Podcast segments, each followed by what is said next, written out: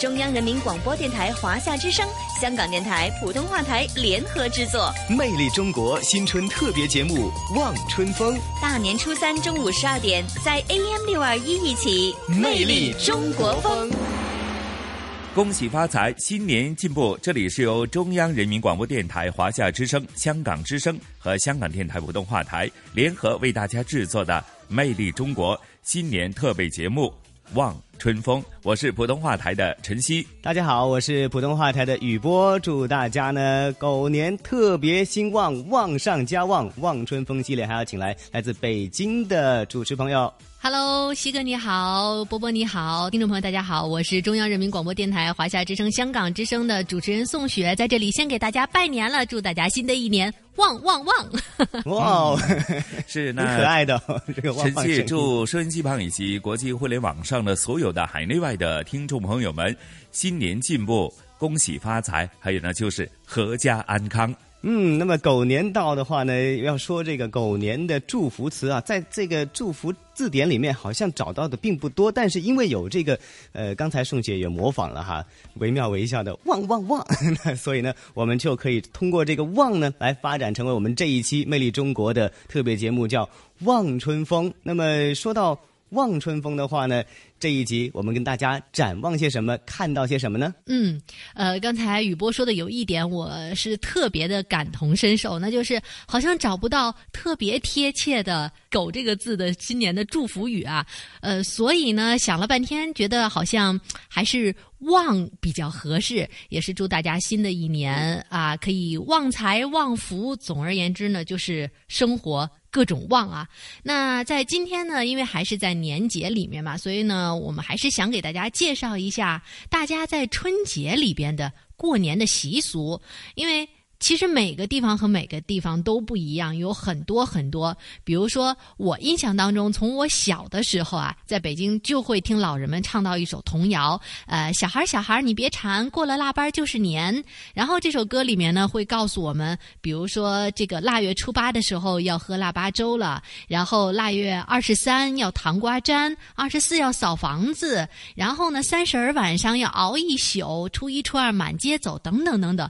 你会发现过年期间每一天都有不同的事情要做。嗯，的确是的。比方说，在南方啊，都有个相类似的一些过年习俗。比方说，可能我们大年二十八呢，可能家家都搞清洁啊，广东话叫“洗邋遢”的。洗邋遢吧，那我不太清楚普通话是否同样的翻译了哈。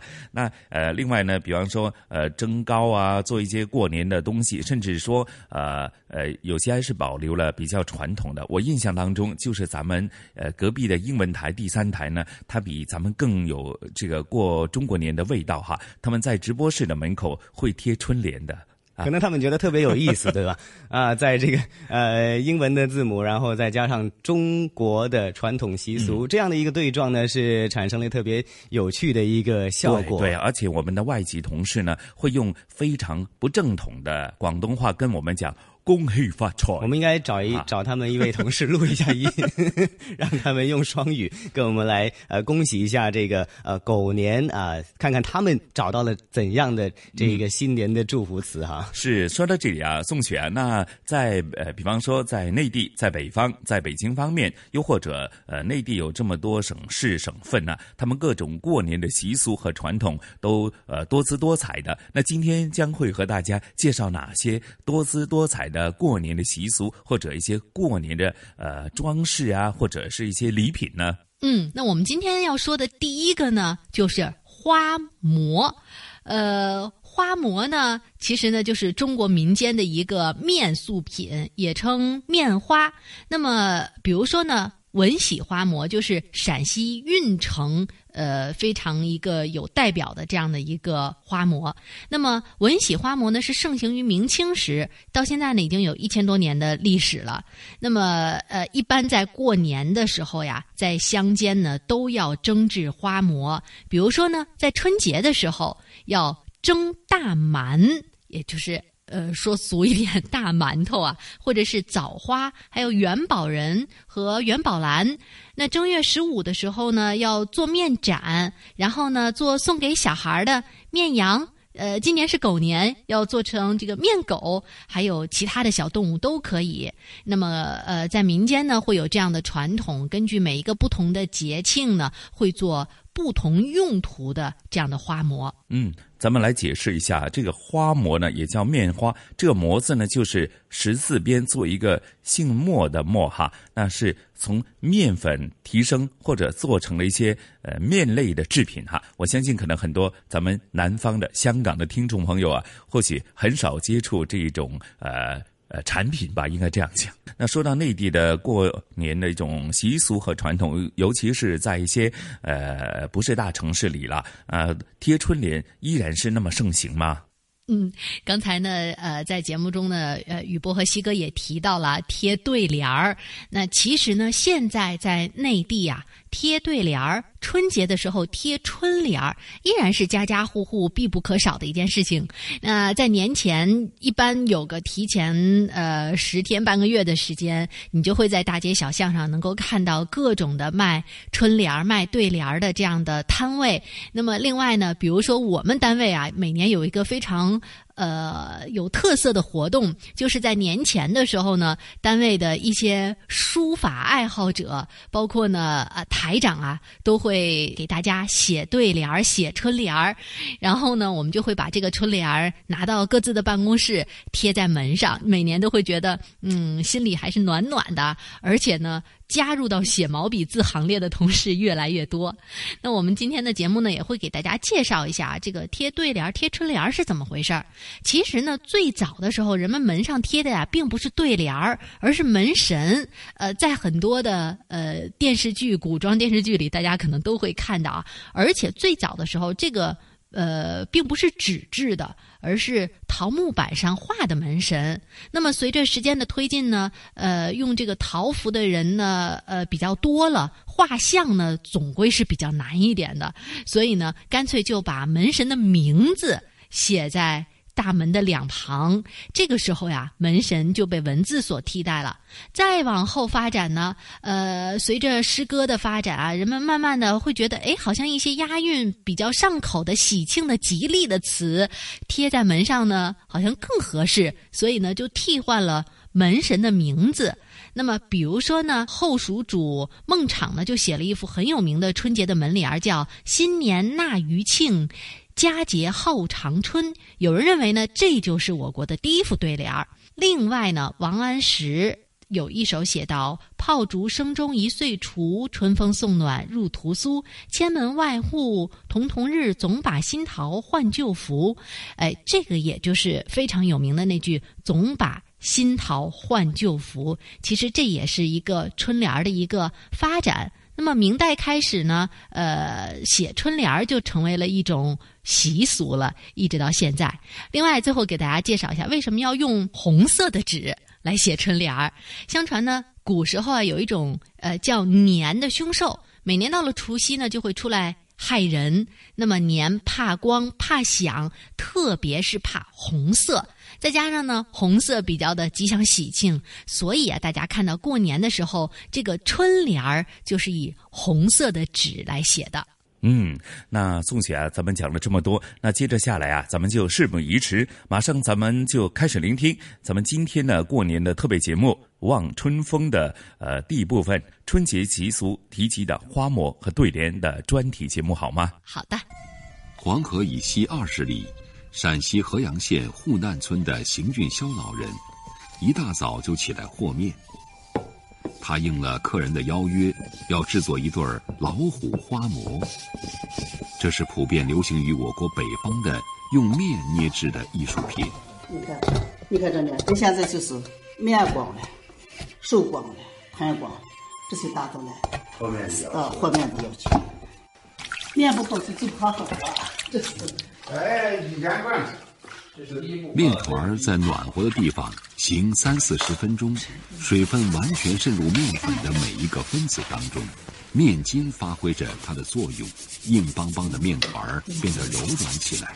邢俊霄切出一小块，放在左手掌心，用右手的小鱼际揉搓着。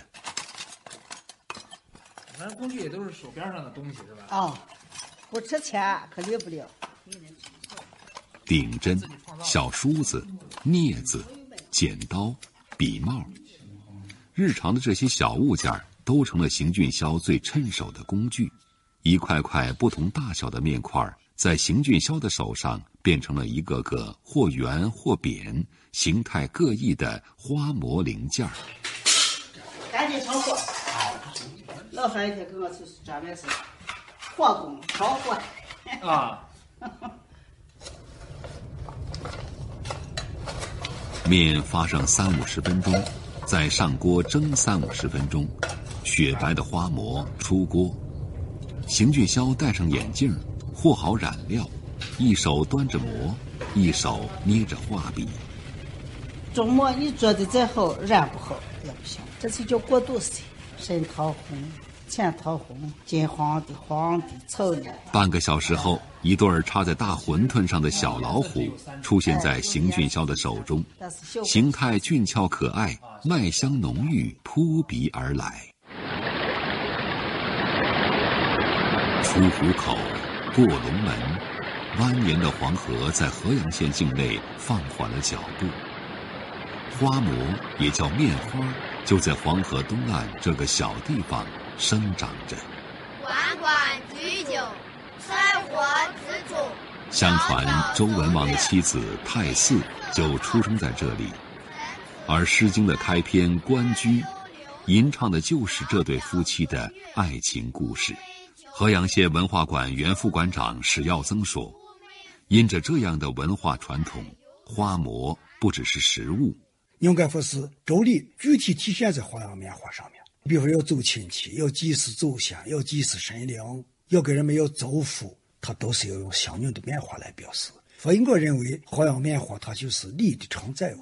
这些花模以花鸟鱼虫、飞禽走兽为原型，有寓意天作之合。”浑全圆满的婚俗花模，有给长辈拜寿的祝寿花模，有祝福新人早生贵子的麒麟送子，也有期盼孩子活泼灵气的鱼儿变娃。他们的身上承载着千百年来的一方民俗。这个跟那个插花馄饨一样的，结婚用的啊，花鸟虫鱼齐相心。蔬菜水果情谊真，蔬菜水果代表的是就是柴米油盐酱醋，不能说是天天吃酒喝酒，这就是好夫妻。也有有磕磕碰碰，也有酸辣苦甜，这才是体现出来的夫妻呢真爱真情。史耀增常常折服于这些关中妇女的奇思妙想，他觉得奇思妙想，但是又非常活情活理。不同的节令，不同的面花，但是到每一个手里人创作又不一样。那就完全表现一种个性。曾经自家制作的花模，如今已经变成了可以卖钱的工艺品。邢俊霄做的十二生肖，拇指大小，一枚十五元钱。因为是省级非物质文化遗产传承人，邢俊霄每年还要在县里开上几次讲座，既能赚钱，还能出名。但对于花模，邢俊霄却有着自己的忧虑。脱体了的，俺我还有二十来个。四十多岁以上的，六十岁以下的，这年轻的像二三十岁的少少少，那少。这民间工艺，这越来这些年轻人嫌来钱慢，他不愿意学。哎，年轻人都看不上这事。三十岁的张瑞红，论起来应该算是邢俊霄的徒孙辈了，也是邢俊霄手下为数不多的对这项传统手艺感兴趣的年轻人。这就是业余的一点，业余的年轻人不学这个的。基本上都出去打工了。一个面花，他学的话，一个过程，必须学个几年时间才能自己独自的做，比较慢。一些年轻的人呢，嫌这个见效比较慢点，所以他们就出去打工。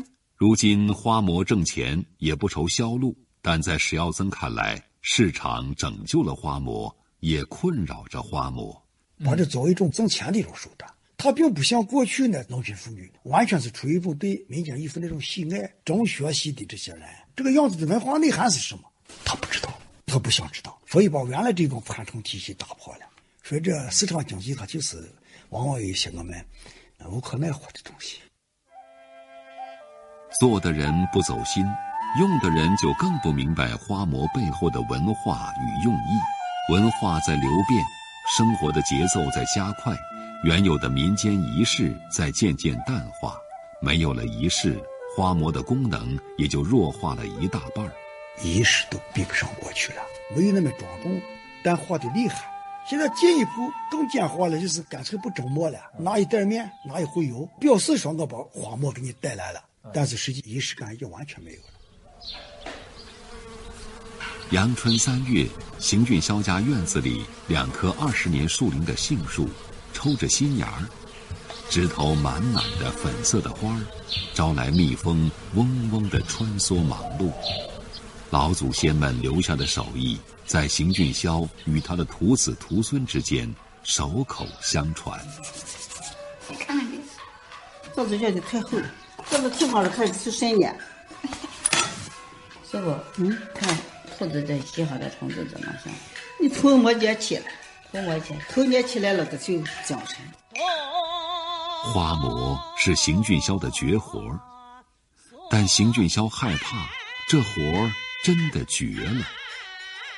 他说：“希望自己百年之后还有人在传承这门手艺。”其实训练再能走几年了，我事情只是把手留下就对了，我再不求学了。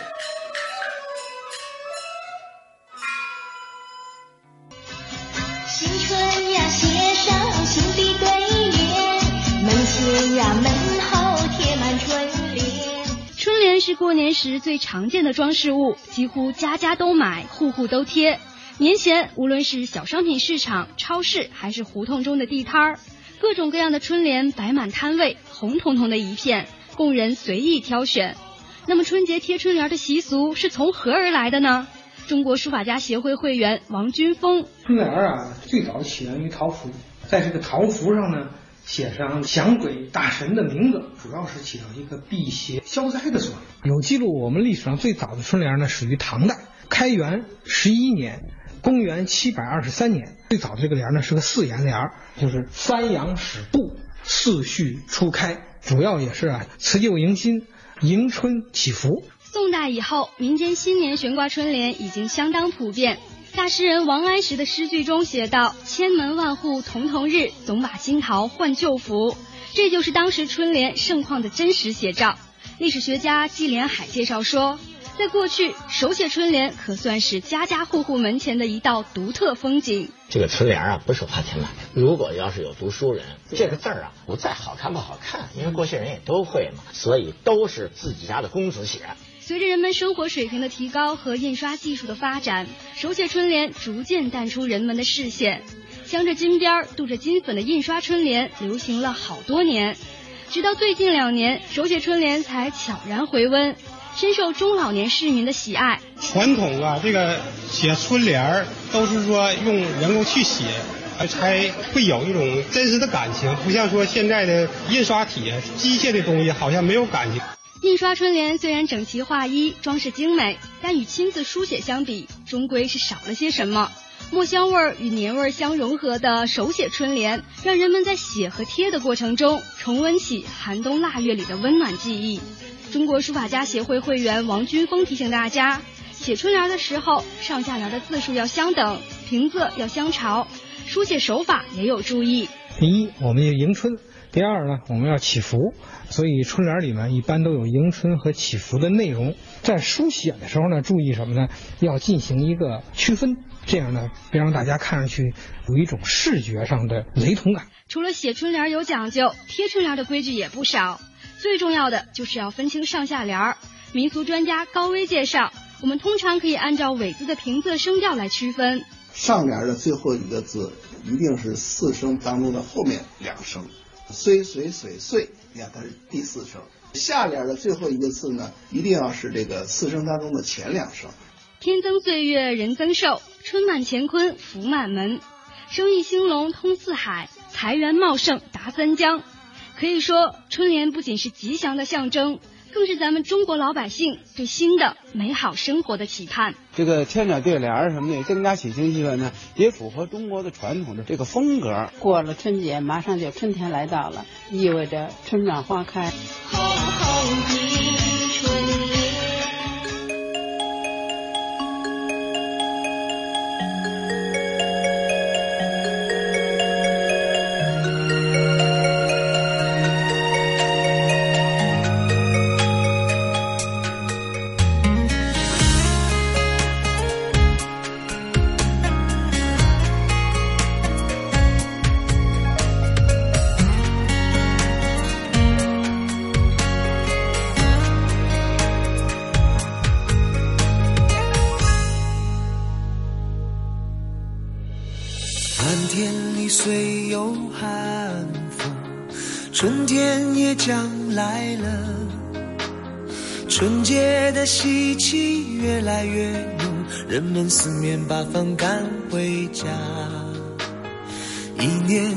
三百多个日日夜夜打拼在海角天涯大家都盼着一天啊忘记那酸甜苦辣老妈的挂念写在泪眼红烛的角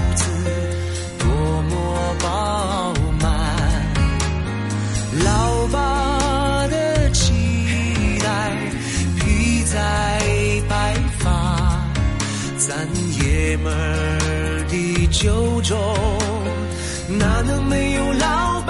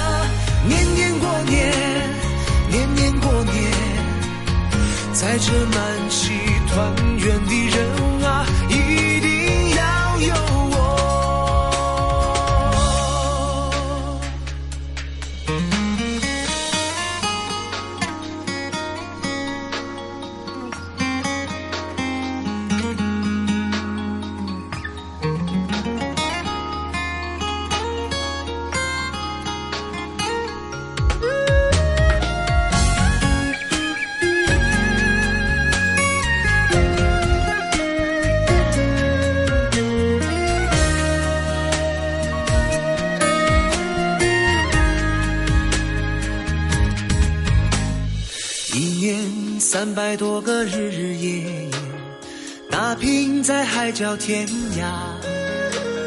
大家都盼着一天啊，忘记那酸甜苦辣。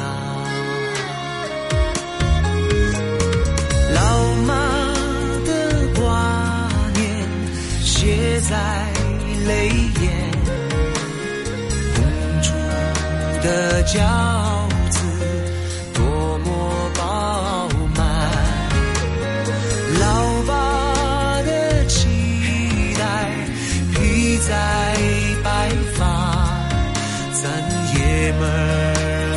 酒中哪能没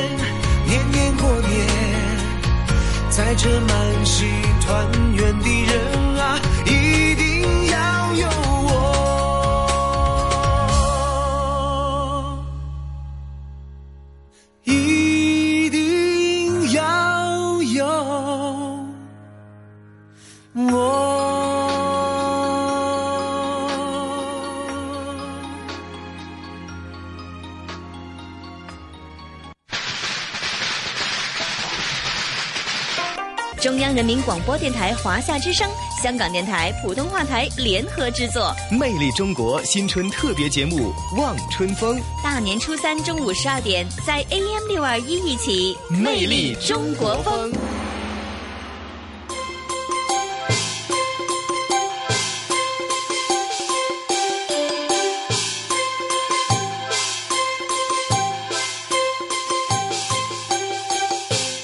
好的，欢迎回来，这里依然是香港电台普通话台与中央人民广播电台华夏之声、香港之声为大家带来的《魅力中国》春节特别节目《望春风》。大家好，我是宋雪，再次给大家拜年啦！嗯，大家好，收音机旁以及国际互联网上的听众朋友们，新年好，新年进步，万事如意。我是普通话台的晨曦，大家好，我是雨波。呃，先跟呃宋雪还有晨曦道声新年快乐哈。那么也祝各位呢，呃，是叫做哎，我祝各位什么呢？刚才听到我们有这个春节习俗当中的花馍还有对联儿啊，我就特别找来了一幅呃一对这个。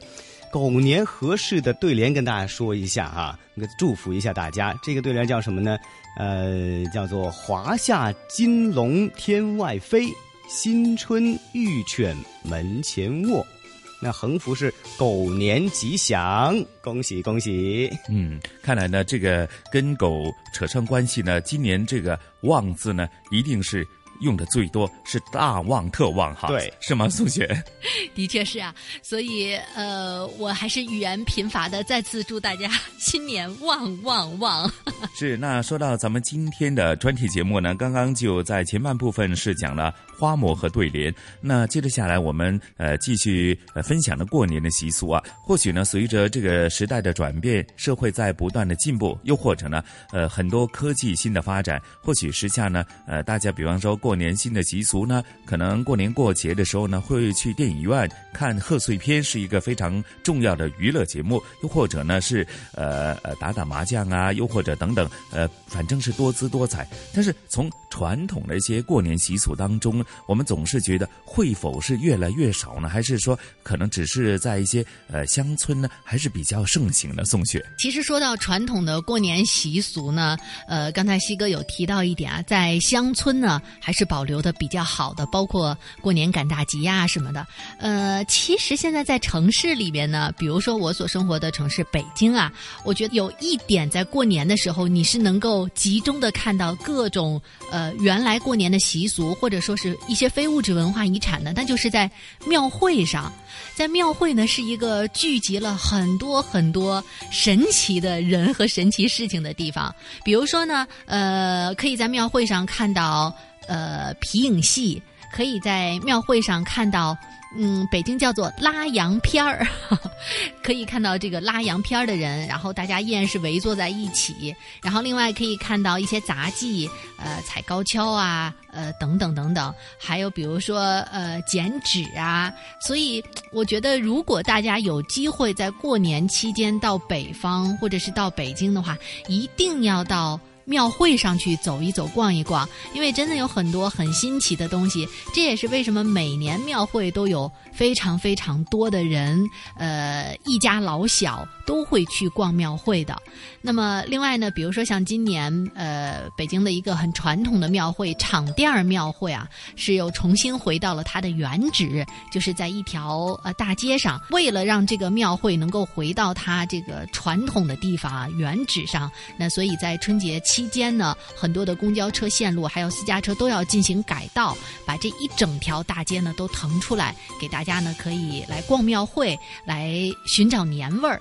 那不过呢，虽然说我们可能在香港的听众朋友啊，没有办法第一时间看到或者是听到、感受到北方过年庙会的那个氛围，那我们的节目当中呢，会给大家介绍一下，在庙会上呢会出现的呃非物质文化遗产的手艺，那就是皮影和剪纸。嗯，说到皮影和剪纸呢，相对来讲，或许呃，咱们香港年轻的一代呢，或许只是在一些呃影视作品当中才看到这些传统的呃非物质文化遗产呢。那具体的情况又是怎样？又如何透过这个过年习俗当中，从皮影戏当中和剪纸的这些手工艺当中，体现出咱们中华文化的传统呢？那接着下来，咱们也事不宜迟，马上聆听接着下来的《望春风》的专题节目《春节习俗》当中的。呢，接着下来介绍的过年重要的习俗就是皮影和剪纸。这是在干嘛？这一开始这是那个他的浪嘛，弄点柳豆在这在着的，好来浪那个水，呃，那个音乐。哦，浪。啊。完了，哗哗哗哗。那里面是什么？绿豆吗？绿豆。这个意思。第一次见到皮影雕刻大师汪天文，他没有着急介绍他的精致皮影作品，而是把刚参加第五十七届威尼斯双年展中国馆开幕的皮影戏现场表演录像给记者观看。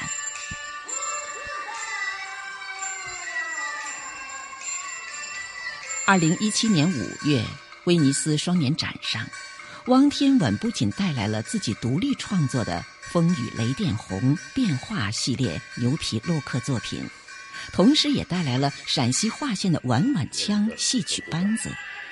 这个五个人表演，他们是第一次出来吗？哎，他常出去，他们唱去啊，他们到欧洲去，人家德国、法国、意大利啊啥的常去。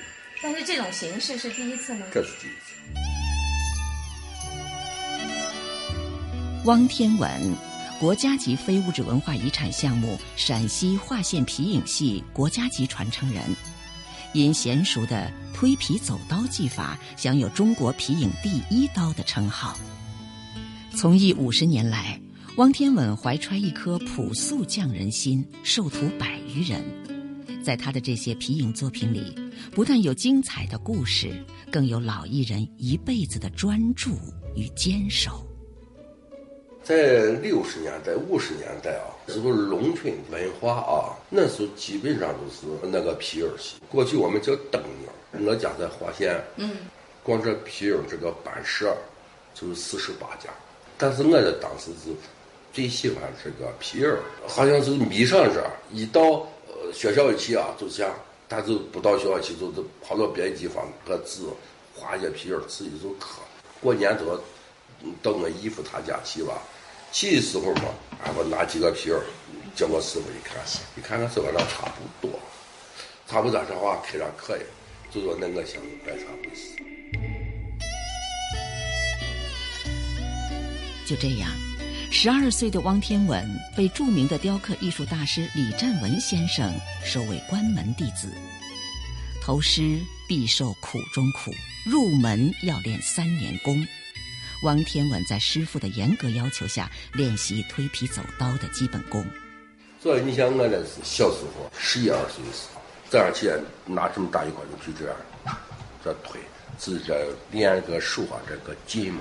这手上这三个指头尖要练啊这个劲，至少要练三年啊。这三年有时候才能长上功夫。最后你你看手上是个夹子，手上放两个钻，连这个指头这。三个指头这个劲，那时候觉得苦吗？倒也没有觉得多么苦的，耐这个皮儿。毕竟才十一二岁啊，离开家以后啊，想家想家那个想我的父母亲啊。但是在这时候我师傅对我也非常好，他得看我喜欢，他把还得好多的开那个比较好的那皮儿，啊，看这个皮儿怎么样呢？就一直红的。魁梧敦实、腼腆少言的汪天文，讲起自己学艺时的情形，依然像个孩子。师傅的严厉苛刻，为他今后的技艺打下了扎实的基础。这样转哈。哦。推皮走刀，刻的时候是一点声音都没有。哦。他在走刀。最后这这样就刻出来了啊！哎呀，这可以锯出来。哦，往下一扎，它就下来了。哦，这就是这样，我东西了。我们这刀子扎到木头上不，靠这个手啊，这三个指头功夫推皮。呃，右手啊，呃是带着刀子，左手推。但是首先一个这一个，他要练已经基本功，你不练下功夫。根本是牛皮是推不动，这个皮影它将近两千多年历史了，不能在我们这再把它给灭了吧？咱在这边面找一条出路。二十世纪八十年代，王天稳和许许多多匠人一样，似乎被喧嚣浮华的时代遗忘了。但他甘于寂寞，沉浸在神奇无边的皮影王国里，不断的求索。二零零三年，王天文与徒弟江国庆等十八个人创作出了长二十三米、宽一点二米的皮影巨作《清明上河图》。这在中国皮影雕刻史上被称之为皮影中的吉尼斯。我们三十七年了，因为我是画工笔人物的。一九八零年从学校毕业以后，就到了工艺美术研究所。到了研究所以后，这生活是刚这个我当时还有点想不通。王老师拉着我非要去看秦腔，专门去看戏剧的服装、服饰。越深入越觉得，哎呀，这东西确实非常厉害。它不但是有历史文化、戏剧、音乐、美学等等等等，它里头包含的东西太多了。越做越越有感觉，越做越啥越深。在江国庆看来，收藏皮影的过程也是皮影表演与制作不断分离的过程。皮影正在成为一种悬挂的艺术品。我愿意尝试新的东西。九十年代末期以后，有的就是激光雕刻机。我为了了解它，我专门要把它试验到它的极致。做完以后，我知道哦，机器皮影它的特长是什么，它的劣势是什么。弄完以后，把这个机器扔掉。虽然我们这个博物馆现在还没有建起来，我在网上把它搞了一个博物馆，是一种互动性博物馆。我是设计收藏，汪老师是制作，李老师是演出。江国庆提到的李老师，就是碗碗腔大王李世杰。王天稳、江国庆、李世杰，号称关中的皮影三剑客。李世杰肚子里的戏很多，往往能即兴演唱。直到现在，他仍能记住一百五十本皮影戏的台词。让他最痛苦的是，现在唱皮影戏的人越来越少，而且渐渐没人会唱了。我不是桃园县东，我不是广寒月宫。现在又没地方，叫谁来说？观众越来越少了。我现在他现在开着娃娃唱的啥了？唱的工艺品。在李世杰看来，皮影戏离不开皮影制作和唱腔表演，就像他与汪天稳的合作。彼此相依。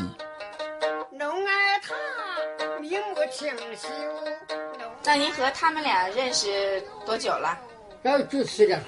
皮影戏把你们衔接在就是车马不离桥，你有脚没马不行，你要马没没没脚三根走能文能武，一片皮互胜互贤。把这些能保留下来，这是我们的初衷。你传统的工艺要马上改给使我当代的发展，一代一代传承下来，这就叫个工匠精神。无论是汪天稳、江国庆的雕刻，还是李世杰的唱，关中三剑客都有一个朴素的心愿：把皮影和皮影戏传承下去。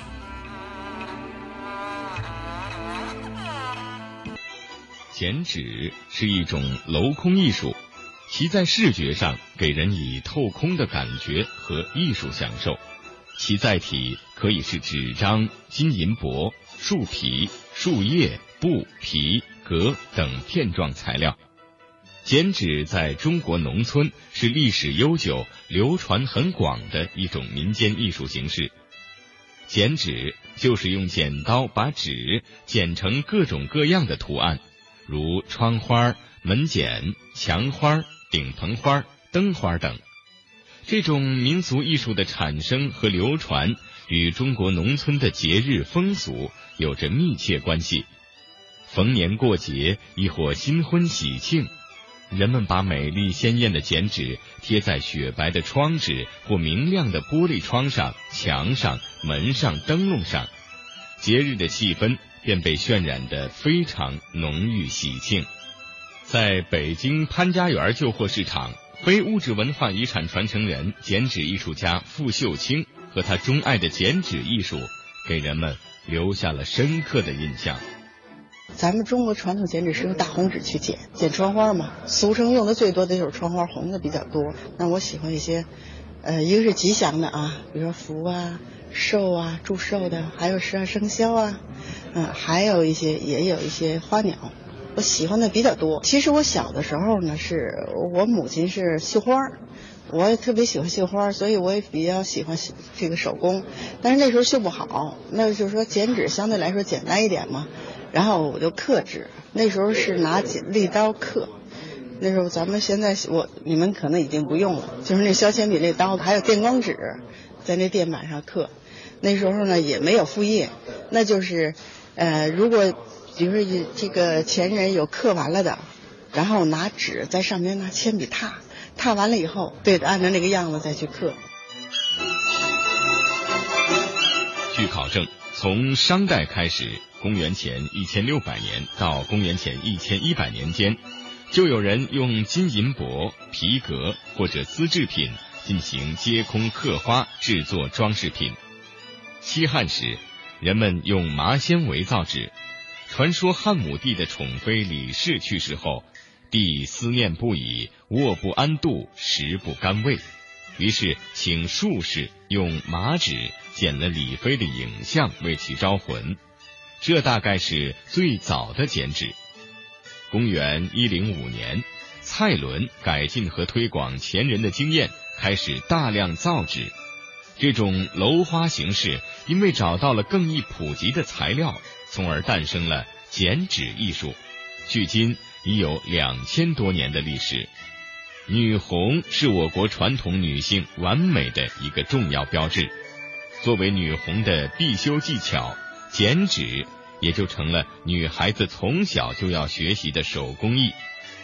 她们从前辈或姐妹那里要来学习剪纸的花样，通过临剪、重剪、化剪，描绘自己熟悉而热爱的自然景物，鱼虫鸟兽、花草树木、亭桥风景，以致最后到达随心所欲的境界，信手剪出新的花样来。这是我比较喜欢的一个作品，这是一个扇子，啊，扇子呢本身它就很漂亮，文人雅士也经常用画画扇面是吧？啊，然后呢里边呢又是一个喜上眉梢，看着呢又很喜庆，啊，很吉祥。然后中国文化呢又，尤其是我们剪纸这方面啊，用谐音也比较多，比如说所谓的谐音呢，就是比如说连年有余。咱们一般连年有余的作品呢，是有莲花跟鱼，是吧？然后连年有余，借用鱼和莲花的这个谐音，连年有余。对我这个呢，扇呢，一个是本身的造型就比较好看，再一个扇呢，我就喜欢善，善良的善，借用这个字，善良啊，善意啊，对，这个这个语比较，我觉得从形式到内容都是我喜欢的。现在强调的是正能量。时过境迁，随着时代的发展，生活节奏的加快，人们对一些传统手工艺品的青睐和需求已大不如前。今天，推动非物质文化遗产手工艺品的开发与保护，促进非物质文化遗产的传承、发展和繁荣，有着更为重要的意义。现在，如果民间艺人啊。嗯，完全靠自己自生自灭的话，生存其实是很难的，很难的，需要呃国家去扶植。咱们国家现在就是有几个地方，比如说玉县是非常有代表的。它玉县的剪纸，一个是它本身有特色，它是点彩的彩色剪纸，然后他们经营的也不错，一年能有两三个亿的这个销售销售收入。呃，但是呢，绝大多数的民间艺人。还是有的要受一些生活的一些困扰，他靠这个生存很难很难。嗯，就是如果可能的话呢，国家有一些扶植的一些政策呀，会好一点。一个是发扬了我们的中国的传统文化，发扬光大；再一个呢，他又呃解决了一些人的这个生存就业问题。这几年国家在大力发展中，就是文化文化事业、文化产业。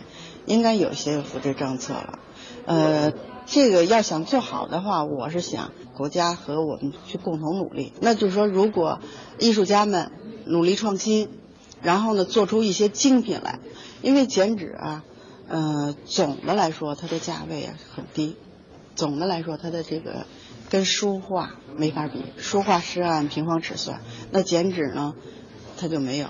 每年到春节，可能地摊上买那几块钱买一幅很大的作品，当然了，那些作品肯定不是精品了，嗯，但是我们要共同努力，做出一些精品来，做出一些又有价值的、又有艺术性的。其实艺术家现在一部分是作品，一部分是产品。作品那就是要高精尖，产品呢就普及化，就是大家能够接受的、大家喜闻乐见的这种形式。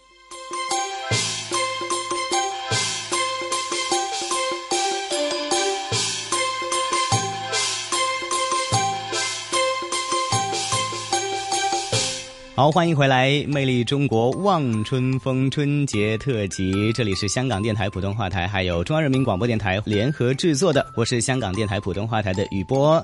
我是香港电台普通话台的陈曦，我是中央人民广播电台的宋雪。嗯，在这里呢，也再次的祝福收音机旁的听众朋友哈，新年进步，万事如意。那说到这，在过年习俗这一方面呢，其实呃这几天呢，在香港呢也是相当的热闹哈。那雨波到底去了哪些地方？我这边想先跟呼应一下刚才我们说到的这个庙会，其实我也想跟大家这个介绍一下，在香港这边，其实今年也有呃庙。会啊，这个庙会是在哪儿的呢？是比较传统型，还是说我们已经像有时候我们有些同事都说大年三十去逛花市？